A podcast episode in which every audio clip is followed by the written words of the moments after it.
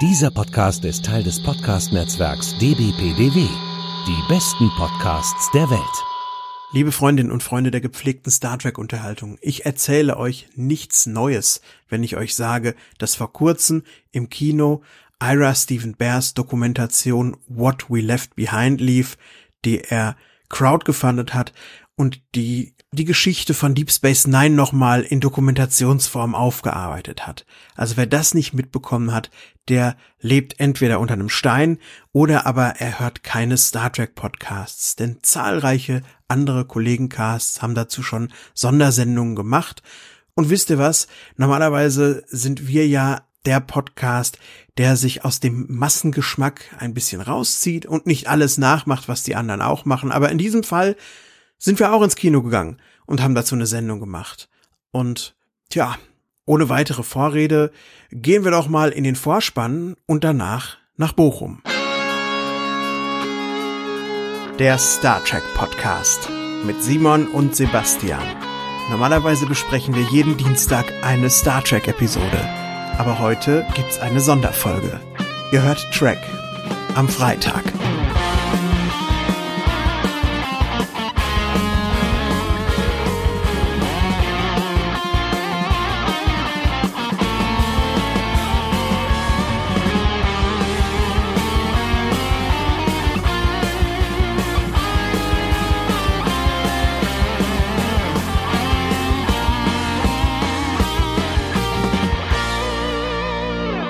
So, ich war wieder ganz faul hier und ich habe immer gesagt, ich mache hier eine Sondersendung und jetzt ist es schon wieder eigentlich bald schon Mitternacht.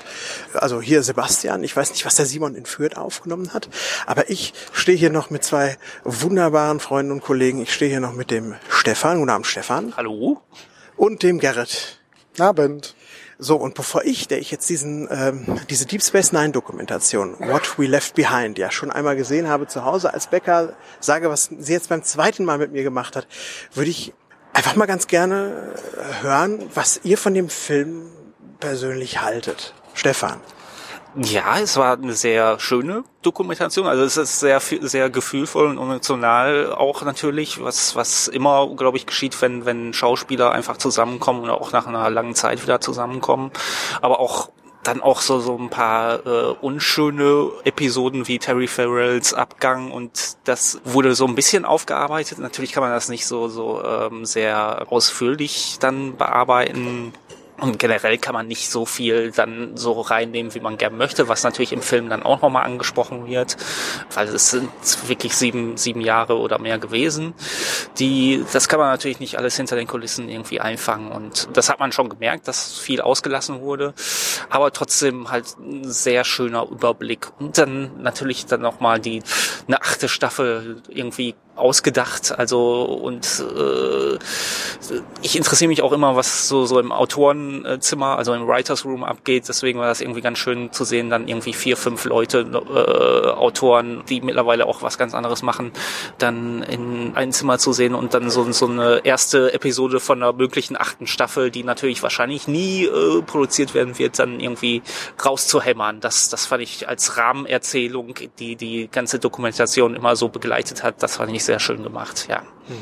Ich habe ja auch immer noch ein bisschen Hoffnung, dass wir vielleicht noch ein bisschen mehr Dokumentarisches sehen, weil die Dokus auf den Next Generation Blu-rays ja irgendwie fantastisch gut waren und da gab es zu jeder Staffel anderthalb Stunden ausführliches Material, so wie wir es jetzt gesehen haben. Und vielleicht ist ja das letzte Wort für äh, Deep Space Nine auf Blu-ray noch nicht gesprochen. Und vielleicht, ich weiß nicht, ob das dann auch ein Ira Bear machen würde oder ob das das Team um, äh, sag schon, Roger Lay Jr., der die äh, Dokumentation für Next Gen gemacht hat auf den Blu-rays, ob der sich dann der Sache annehmen würde. Aber ich glaube, da ist noch, wie du auch schon sagst, noch eine Menge mehr zu holen, ehrlich gesagt. Ne? Also haben sie auch selbst im Abspann gesagt. Klar. Da haben wir nicht drüber gesprochen und da haben wir nicht drüber gesprochen. Ja. Es sind zwei Stunden für sieben Staffeln. ne? Also da, da kann man nicht alles irgendwie, was man möchte, irgendwie reinnehmen. Also das, äh, aber dafür war es, war es, glaube ich, schon irgendwie ein schöner Einblick einfach in die ganze Sache, die man jetzt, also wo ich persönlich jetzt nicht viel Hintergrundinformationen hatte, auch nicht viel nachgelesen habe oder Bonusmaterial in DVDs habe ich gar nicht irgendwie sichten können, ähm, war das auf jeden Fall ein schöner Einblick, ja. Ja, auf den alten DVDs war das auch eher so Fluff-Material, ja. so, äh, so, so. Sie machen eigentlich Werbung für die Serie. Was Quatsch ist, weil du hast ja sowieso gerade die Serienbox gekauft, ne? ja. Aber jetzt, Jetzt hat sich auch das Gerrit mal vielleicht ausgehustet. Ja. Genug, der arme Kerl, der stirbt hier. Ich gehe immer schon ein paar Kilometer weit weg und komme immer wieder. Ja. ja. Wie war's? Wie war's für dich? Wie war's? Es war mein erstes Mal. Ja. Äh, nee, ich fand's schön. Es war ja so ein bisschen Convention-Feeling, alle alten Campen nochmal auf einem Haufen zu sehen, aber auch nicht nur die Schauspieler, sondern halt auch alle, alle mitwirkenden äh, Hintergrund äh, mit äh, das war schon toll. Und viele von denen kannte ich von Namen her, habt ihr aber noch nie irgendwo gesehen. Wenn man sich jetzt nicht so täglich damit beschäftigt, wie wenn man einen Podcast zu dem Thema macht. So weit sind, so weit sind wir ja nun noch nicht. ja. äh, wie gesagt, das fand ich auf jeden Fall sehr interessant und ja, und dann natürlich das HD-Material. Äh, Wäre schon schön, wenn das irgendwann mal geballt auf uns zukommen könnte. Die Sets sind so schön. Ja, ja, und man sieht wirklich Dinge und denkt sich, ja, so sieht es irgendwie aus, so hätte es aussehen sollen. Ne? Ja. Und äh, so sieht's leider nicht aus. Und da, da sieht man mal und da blutet einem dann so ein bisschen das Herz, was möglich ist, wenn man genug Geld hätte, um es umzusetzen. Oder falls es irgendjemand mal in die Hand nehmen möchte. Ja, Sebastian, lass es doch mal springen, halt, schnell das Geld. ja, das ist ja immer so die Sache auch mit dem Crowdfunding. Ne? Also es wurde ja auch damals tatsächlich von irgendwelchen anonymen Gönnern genug Geld zusammengelegt, um eine fünfte Staffel Enterprise hätte drehen zu können. Mhm. Aber aus irgendwelchen legalen Gründen kann auch CBS oder Paramount da kein externes Geld an, an, annehmen mhm. und dann einfach sagen, ja, ja, danke für das Geld, wir machen damit jetzt was. Also Lohnarbeit ist da nicht möglich. Nee, das irgendwie halt nicht. Klassisch, ne? Ich gebe Geld und will dafür irgendwas haben. Ja. ja. ja, ja. Gut, ich darf es dann nicht, vielleicht nur für den Eigengebrauch. Man hätte es vielleicht nicht veröffentlichen dürfen. Vielleicht hat irgendwer die fünfte Staffel Enterprise House und darf nur nicht drüber reden. Es gibt ja Leute, die hängen sich originale Picassos oder Van Goghs in die dunkle Kemenate. Ja, so Filmsammler, die alte Filmrollen, seltene Dinge aufkaufen, einfach um sie zu haben und dass niemand anders sie aufführen kann. Das ist ja auch, aber gut, wir, ja, wir schweifen ab. Theorie, fünfte Staffel, es ja. gibt sie. Ich habe mich ja, als ich die ähm, Dokumentation das erste Mal gesehen habe, ich fand es jetzt beim zweiten Mal besser als beim ersten Mal. Ich habe mich aber beim ersten Sehen ein bisschen fehlrepräsentiert gefühlt, ehrlich gesagt, weil die am Anfang immer so sagen, ja, alle haben uns gehasst, wir waren immer das zweite Reihe, wir waren das ungeliebte, geliebte Stiefkind und erst jetzt so mit Streaming entdecken die Leute uns so langsam. Und ich war eigentlich ab Staffel 2 voll an Bord. Und zwar auch so an Bord, dass ich ab Staffel 3 dann immer die Videos aus UK gesammelt habe, weil ich einfach wissen wollte, wie der Scheiß weitergeht. Und das ging mir tatsächlich nur bei Deep Space Nine so. Vielleicht sprachen die, als sie gesagt haben, ja, wir waren so ein bisschen ungeliebt von dem breiten Publikum. Da waren sie sicherlich nicht so beliebt wie Next Gen. Aber wie seht ihr das? Ist Deep Space Nine das schwarze Schaf gewesen? Ich würde nicht unbedingt sagen, das schwarze Schaf. Also das, das, ich kann das wirklich nur aus der Perspektive beurteilen, wie ich es damals gesehen habe, wo ich elf, zwölf Jahre oder sowas irgendwie war. Dann hat man natürlich irgendwie noch so, so ein sehr eingeengtes, eingeengte Sichtweise. Und ich fand es durchaus merkwürdig, irgendwie eine Star Trek-Serie zu haben, die nicht mobil ist, sagen wir mal so. Aber also ich war da jetzt nicht so befremdelt, wie es jetzt, sagen wir mal, in der Dokumentation dargestellt wird. Aber für mich war es dann auch eher so, also wie wir es heute dann auch teilweise bei Star Trek erleben, obwohl die neuen Star Trek-Serien ihre eigenen Probleme haben. Da müssen wir aber jetzt nicht drauf eingehen. aber, aber ich habe das irgendwie so, dass, dass jede Star Trek-Serie seit äh, der Originalserie so, so ein bisschen so seine schwere Geburt einfach hat mit den Fans. Und das äh, war bei Deep Space Nine nicht anders. Also und das waren, also die die Schauspieler haben dann so Briefe vorgelesen oder so Foren-Einträge. Ich weiß nicht, was damals irgendwie möglich war im Internet, äh, was denn jetzt an der Serie furchtbar ist und die äh, furchtbaren Figuren, die da drin vorkommen und was was die Fans dann alles so geschrieben haben. Und für mich ist das eher so, ja, okay, das war damals so ein bisschen, äh, ja, hat man sich ungelübt gefühlt, aber jetzt hat man das schon irgendwie so embraced, sagen wir mal so. Irgendwie, mhm. äh, naja, also dieses, okay, das, das gehört einfach dazu, irgendwie, wenn man eine neue Star Trek-Serie aus dem Boden stampft, okay, das, dass es sehr kritische Stimmen gibt und sehr, äh, ja, Also es ist schwierig, sagen wir mal so, bei den Fans irgendwie anzukommen. Aber Ira Steven Bear hat ja auch selber gesagt, okay, dass wenn man alle glücklich macht, dann hat man auch keine gute Serie irgendwie oder das, das kommt in einen kreativen äh, was man auch immer kreativ macht, äh, jemand tritt man irgendwie immer auf die Füße und äh, sonst hat man keine gute Arbeit geleistet einfach. Ne? Also das passiert einfach. Ja. Kunst muss wehtun. Ja. Also haben natürlich auch die Fanpost aus dem siebten Zirkel der Hölle geborgen. Jetzt ausgerechnet für diese Dokumentation. Sie hätten auch mal einen schönen Brief vorlesen können. Die gab es bestimmt auch. Aber ähm, mich würde noch mal interessieren. Oh, jetzt fährt aber da hinten einer los. Mich würde noch mal interessieren, was der, äh, was der, wie der Gerrit das damals gesehen hat. War Star Trek Deep Space Nine so ein bisschen meh? Nein, also ich habe mich damals, ich bin ja mit Next Generation äh, angefangen und ich habe mich damals sehr gefreut, als die zweite, für mich die zweite Serie kam.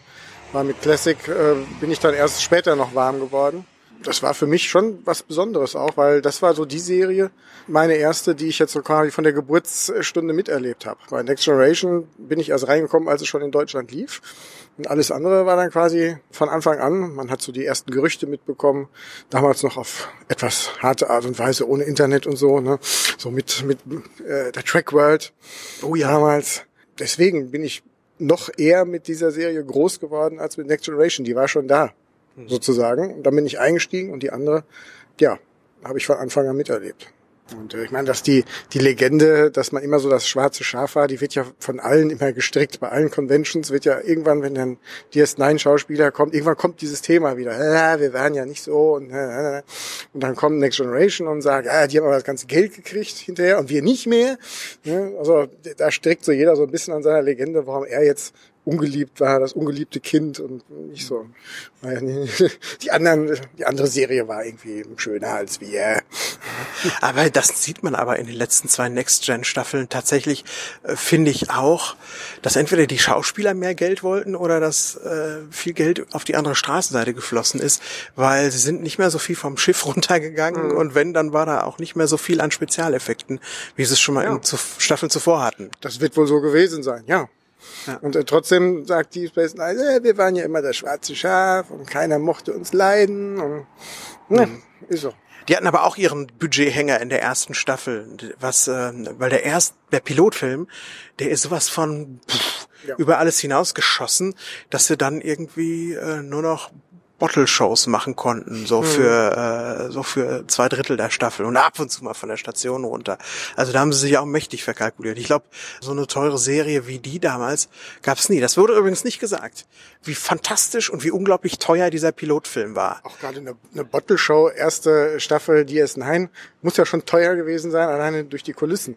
Ja, und immer laufen 80 ja. geschminkte Leute auf der Promenade rum. Ich weiß gar nicht, ob das so negativ auffällt das war ja gerade das Konzept, man hat die Station und alles kommt zu einem. Ja, stimmt ja. schon. Ja. Also eigentlich wollte man ja gar nicht runter. Ja. Das mag ja auch Absicht gewesen sein. Oder man wollte sich schon wieder selbst überholen und hat es aber nicht geschafft, weil das Budget alle war. ja.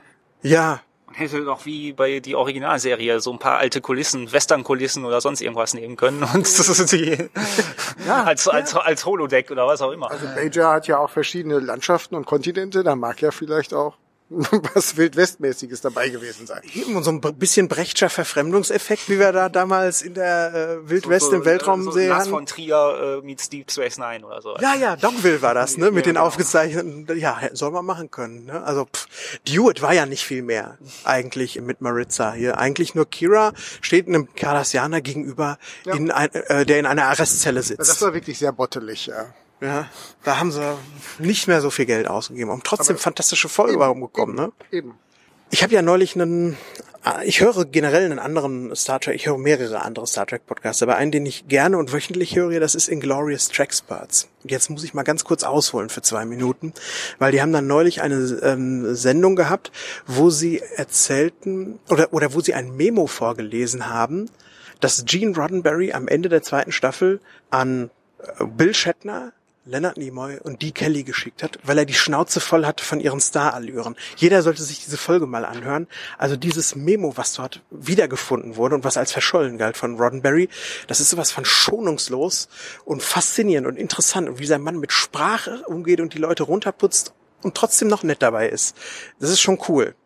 Aber am Ende dieser Sendung unterhalten sich die Moderatoren darüber, dass es auch solche verborgenen Ecken in anderen Star Trek Serien gibt. Und jetzt sind wir bei, nämlich wieder bei Deep Space Nine.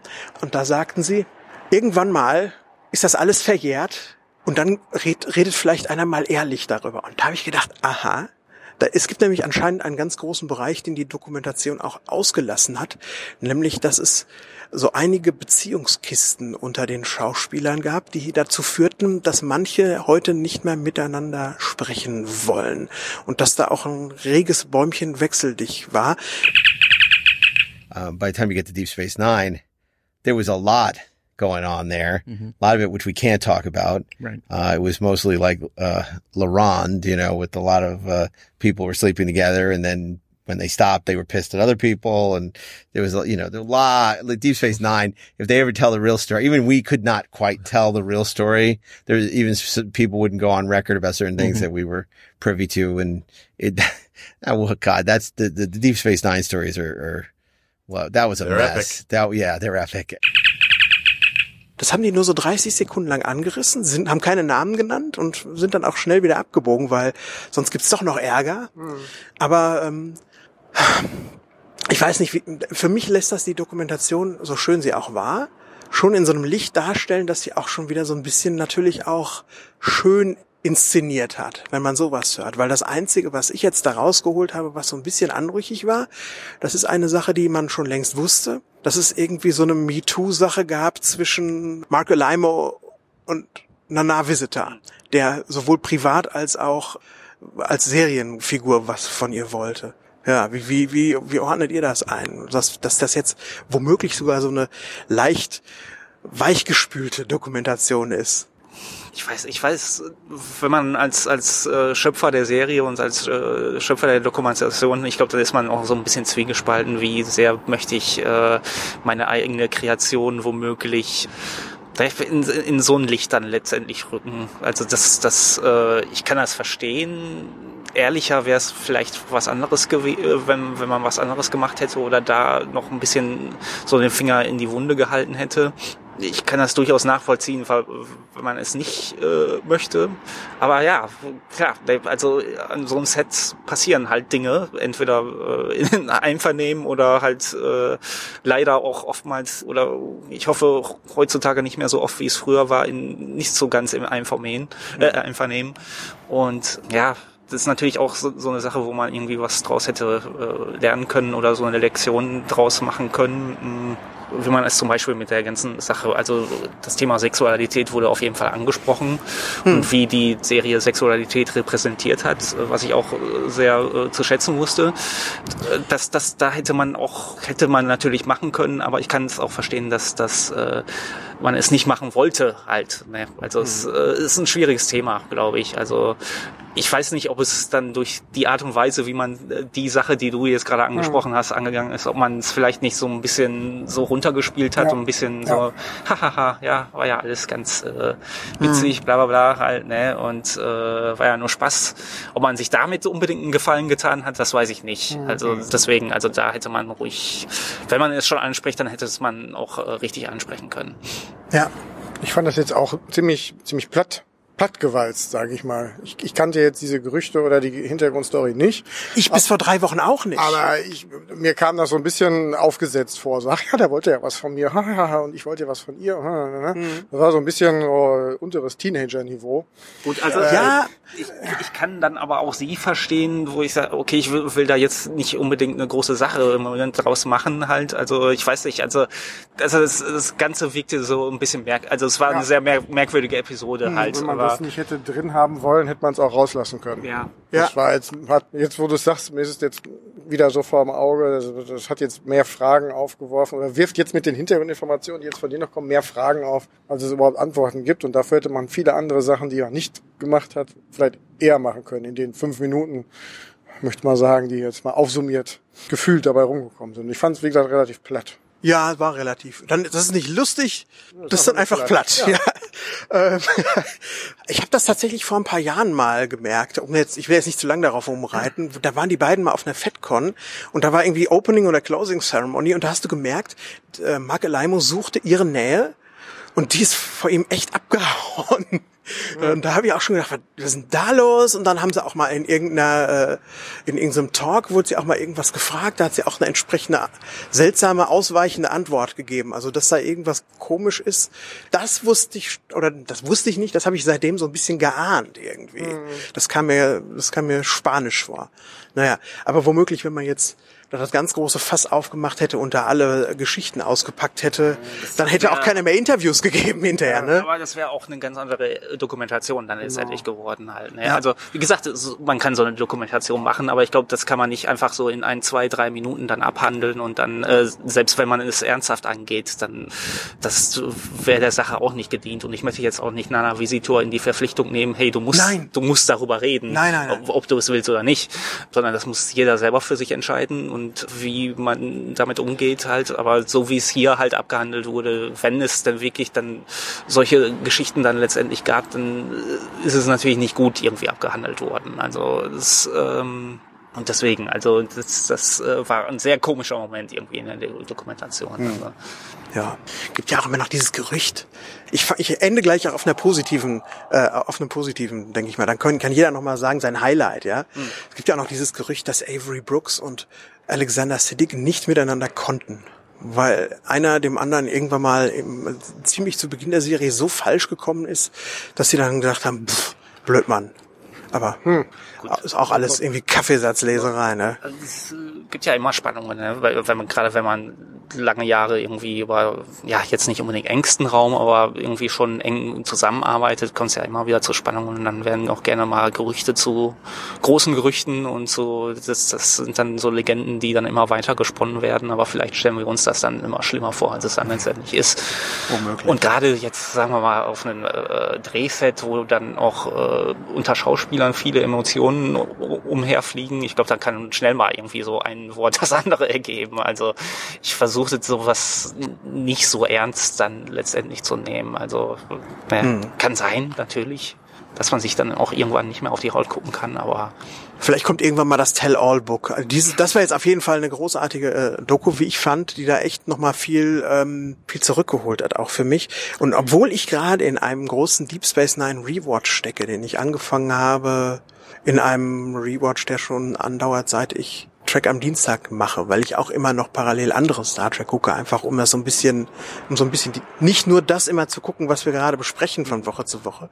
Und trotzdem hat es mir jetzt Bock gemacht, da wieder von vorne anzufangen, obwohl ich noch mittendrin bin, was Quatsch ist dann eigentlich. und nochmal. Und nochmal. Und nochmal noch von vorne, ja. Ja. Was war denn so euer Highlight oder was nehmt ihr so mit? Ja, was nehme ich mit? Ähm, es war warm. oh, war das warm. Ja ich fand es wirklich schön, nochmal alle Schauspieler zu sehen, die ja auch hauptsächlich gut gealtert sind, sage ich jetzt mal. Und auf der Kinoleinwand wirkt es natürlich nochmal ganz anders als auf einer Convention oder auf einem kleinen Fernseher zu Hause. Wie gesagt, mit der, mit der Auflösung in der HD, was um das zu sehen, einfach die Bilder nochmal auf sich wirken zu lassen oder die, die Atmosphäre der Serie das hat das wirklich so ein bisschen zurückgebracht. Mhm. Und die Schlussrunde fand ich, obwohl sie, ich irgendwann dachte, jetzt reicht's aber langsam, äh, die Schlussrunde, wo nochmal über die, die Doku über die Doku, ja. das Gespräch über die Doku fand ich auch wirklich sehr interessant, was es wirklich, was für Mühen es auch verbunden war, bestimmte Sachen oder auch die HD-Abtastung herzustellen. Wir waren auch so ein paar Sachen bei, ich hatte mich jetzt noch nicht wirklich intensiv mit dem Thema beschäftigt, die für mich auch neu waren. Wie, kompliziert, man stellt sich das so einfach vor. Ne? Die nehmen einfach die Rolle aus dem Regal und dann äh, ne, ziehen wir das mal eben durch den Scanner und dann läuft das Ganze. Nein, nein. Nein. Also so, so naiv habe ich jetzt bis gerade eben noch gedacht. Das wurde mir ausgetrieben. Ja, macht natürlich, ich meine, die Arbeit haben sich natürlich für Next Gen gemacht, macht ja. aber hoffentlich irgendwann mal. Es muss ja nicht Voyager sein, aber wenigstens Deep Space Wäre schon irgendwie die Serie nett. hätte es auf jeden Fall verdient, ja. Ja. Ähm, ich fand auch noch, ich, ich habe mich auch noch mal so gefreut beim zweiten Schauen jetzt. Ähm, es war nur eine relativ kurze Begegnung.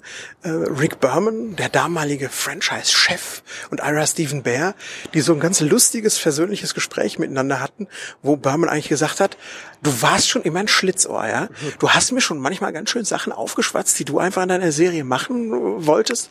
Und ich hab's, äh, mit, ich hab's mir aufschwatzen lassen.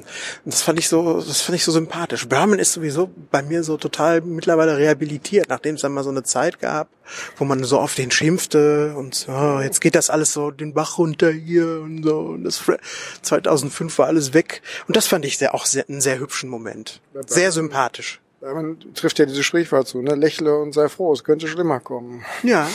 Ich würde auch gerne mal eine Doku nur über ihn sehen. Ich finde, das ist so ein faszinierender Typ. Da muss ja auch ein unglaublich äh, gebildeter, viel interessierter Knilch sein. Also stark, ja. So, Jetzt aber nochmal, Stefan, jetzt hattest du genug Zeit, dir dein Highlights zu überlegen. Äh, ja, das waren einmal die HD-Szenen natürlich, die man dann auf der großen Leinwand sehen konnte. Und einfach, ja, wie ich gerade schon erwähnte, die, die vier, fünf Autoren, die einfach zusammengesessen haben und diese Episode dann raus, rausgehauen haben.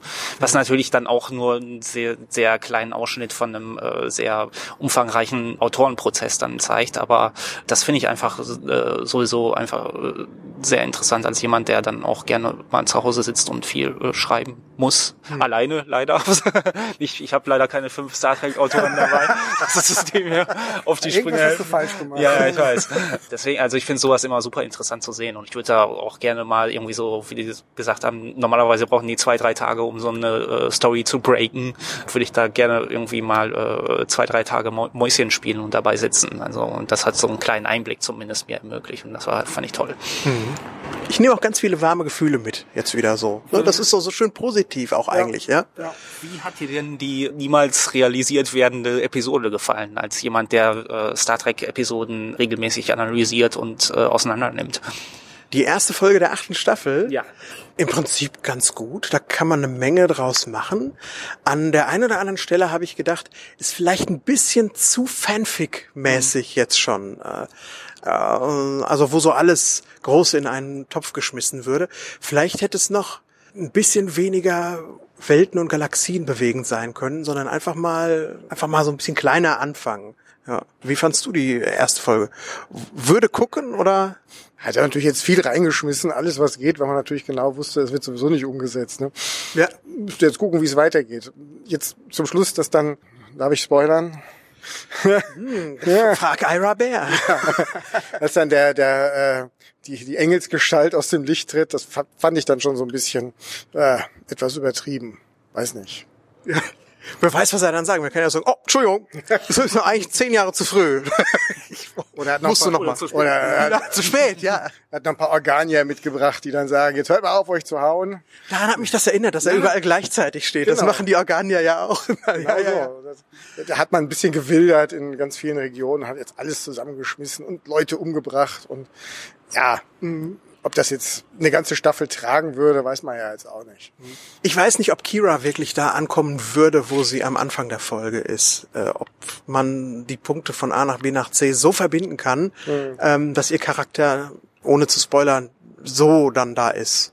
Schwierig. Ja. Also auch dieses Bild, äh, wo sie vor einer Gruppe von äh, stand, da dachte ich, also ich weiß nicht, ob sie sich da nicht gegen wehren würde, ja. ehrlich gesagt. Ja, ob da nicht das Feuer in ihr äh, hochkochen würde, das Rebellische, dass sie sagen würde, nein, das lasse ich nicht mit mir machen, oder ob sich tatsächlich in 20 Jahren auch eine Kira Nerys so ein bisschen verbiegen lässt.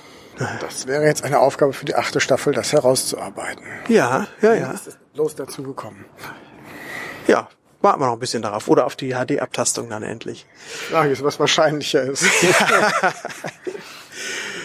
ja, ihr, ihr beiden, das war eine wunderschöne kleine Diskussionsrunde hier in diesem lauen, in dieser lauen Sommernacht, in diesem malerischen Hinterhof, äh, in dieser Raucherpausenecke. Neben der Merkur-Spielothek. Ja, können wir jetzt eigentlich noch ein bisschen an den gehen und noch ein bisschen, ne? Und den Eintritt wieder rausholen. Genau, den, genau, den Eintritt wieder rausholen. Das machen wir jetzt. So. so irgendwie so, so dreimal Eintritt im Minusbereich landen. Ne? Also, Ach, manchmal gewinnt man auch. Ja. manchmal verliert man, manchmal gewinnt die Spielothek. Ne? Ja, eben. So, alles klar. Danke, Stefan. Danke, Gerrit. Danke dir. Ja. Danke. Und dann ähm, zurück äh, ins Studio.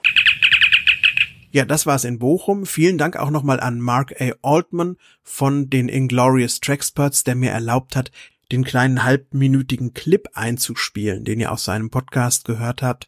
Und wenn ihr den Podcast auch mal hören mögt, dann tut ihr euch damit einen sehr großen Gefallen. Der ist nämlich Woche für Woche wirklich sehr gut. Wer uns auch einen großen Gefallen getan hat, ist unser Hörer und Niner und auch Fiverr, Micha, der uns eine kleine eigene Rezension geschickt hat. Hier ist sie schon. Ich war dabei, als das dritte Zeitalter der... Oh, ähm, falsche Serie. Hallo Simon, hallo Sebastian. Ich wollte euch mal kurz meine Meinung dalassen für eine Track am Freitag Folge und zu What We Left Behind, der DS9-Doku. Ja, erstmal sah es ja so aus, als würde die gar nicht bei mir laufen. Ne? War nur Bochum und Duisburg und dann dachte ich schon äh, na toll, hätte sie gern gesehen. Dann kam Gott sei Dank die Ankündigung, dass es doch in Essen läuft. Ich bin voll gefreut und dann kam der Crumpy Old Man in mir zum zum Vorschein. Ha, unter der Woche, abends ins Kino, morgens wieder arbeiten. Ich dachte, das ist jetzt mal egal. Für Star Trek und für DS9 mache ich das. Und in Valens Namen, wenn ich nicht gemacht hätte, ich hätte es tierisch bereut, weil das eine absolute tolle Liebeserklärung an DS9 war, die mich toll unterhalten hat. Die zwei oder über zwei Stunden vergingen für mich wie im Flug. Es war traumhaftes HD, wo natürlich sofort der Wunsch in mir erwacht ist, die ganze Serie in HD sehen zu können. Die Doku war auch witzig. Äh, Today is a good day to die. For you, you and you and you. er hat mir Gänsehaut verschafft. Ne? Das, ich fand das äh, auch noch sehr rührend, wo Terry Farrell dann nochmal von ihrem Ausstieg erzählt hat. Das hat sie wohl auch äh, sehr mitgenommen. Mir hat die Idee einer achten Staffel oder oder äh, für die Folge einer achten Staffel Auftaktfolge sehr gut gefallen. Also das würde ich mir auch sofort ansehen wollen und in dem Moment wurde mir auch bewusst, dass ich auch gern hätte, dass äh, solche Autoren wie Ira Stephen Bear und Renee Inchevar und, und, und Ronald D. Moore, dass die doch eine neue Star Trek Serie machen sollen, weil die haben es damals schon gezeigt, dass es können. Und ich denke mal, die könnten es auch in der Jetztzeit. Also das bisschen, was man gesehen hat, was sie sich da für mich so ein bisschen aus dem Handgelenk geschüttelt haben, hätte das Potenzial für eine gute, moderne Star Trek Serie. Für meinen Teil einer Stelle hatte ich nur einen Einwand. Und zwar, als dann gesagt wurde, na, dass DS9 und äh, das serielle Erzählen da so mit erfunden hat. Ja gut, haben sie auch mit erfunden, aber da steht für mich dann doch Babylon 5 äh, an erster Stelle, weil die es von Anfang an gemacht haben, weil die es reingaben. Das für mich dann doch mit einem so großen Handlungsbogen erst äh, etwas später. Und man hätte da vielleicht, weil es auch in den in diesen Hasstiraden, die von vorgelesen wurden von äh, damaligen Fans, äh, hätte man das vielleicht auch nutzen können, um einen Schulterschluss mit Babylon 5 zu üben, weil es ja heute immer noch welche gibt, die sagen, das eine hätte vom anderen geklaut oder wie auch immer, was ich nicht so nachvollziehen kann. Und das sind beide super Serien, die ihren Platz in ihrer Geschichte absolut verdient haben. Das wäre ganz schön gewesen. Und bei Bill Mami denke ich halt nicht äh, an Will Robinson, da denke ich natürlich als großer Babylon 5 Fan an Linier. Tolles Ding.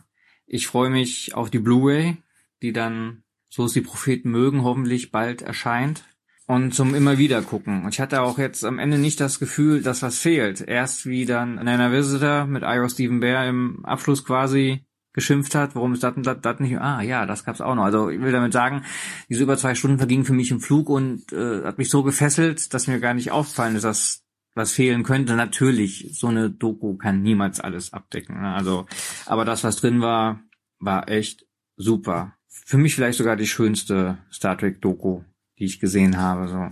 Und äh, in dem Zusammenhang würde ich mir dann, was natürlich nicht passieren wird, aber wünschen kann man sich vieles, würde ich mir wünschen, dass es eine Doku in so eine Art natürlich zu Babylon 5 geben würde. Ich winke mal den grauen Rat. Und äh, auch vielleicht zu Star Trek Enterprise. Das ist ja dann, wenn für mich DS9 das zum Teil ungeliebte Stiefkind der Star Trek-Serien ist, dann ist für mich Star Trek Enterprise die unterschätzte Serie. Und nach all den Jahren könnte man da vielleicht auch nochmal was gerade rücken. Ja, ich bin sehr gespannt auf die Trek am Freitag Folge, auf die anderen O-Töne und die ganzen anderen Podcasts, die dann noch äh, hoffentlich kommen mögen.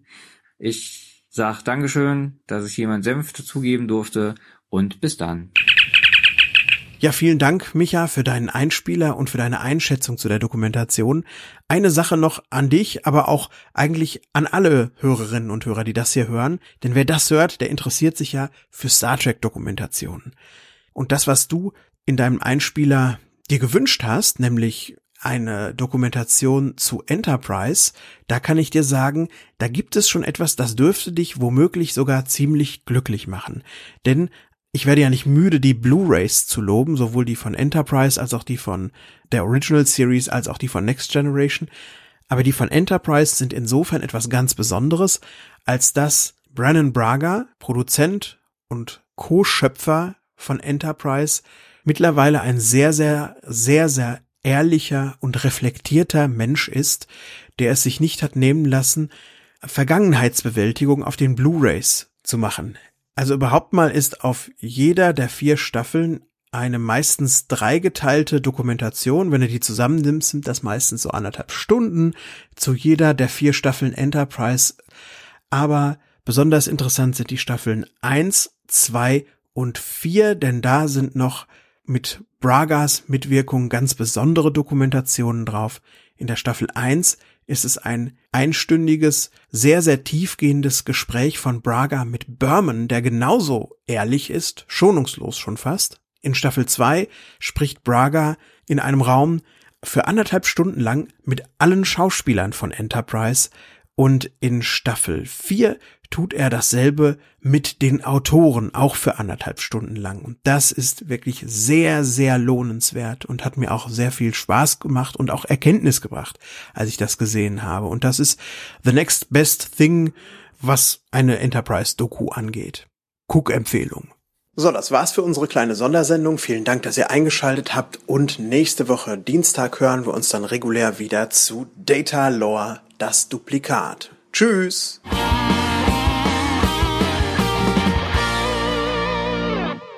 Eine Track am Dienstag 2019 Produktion.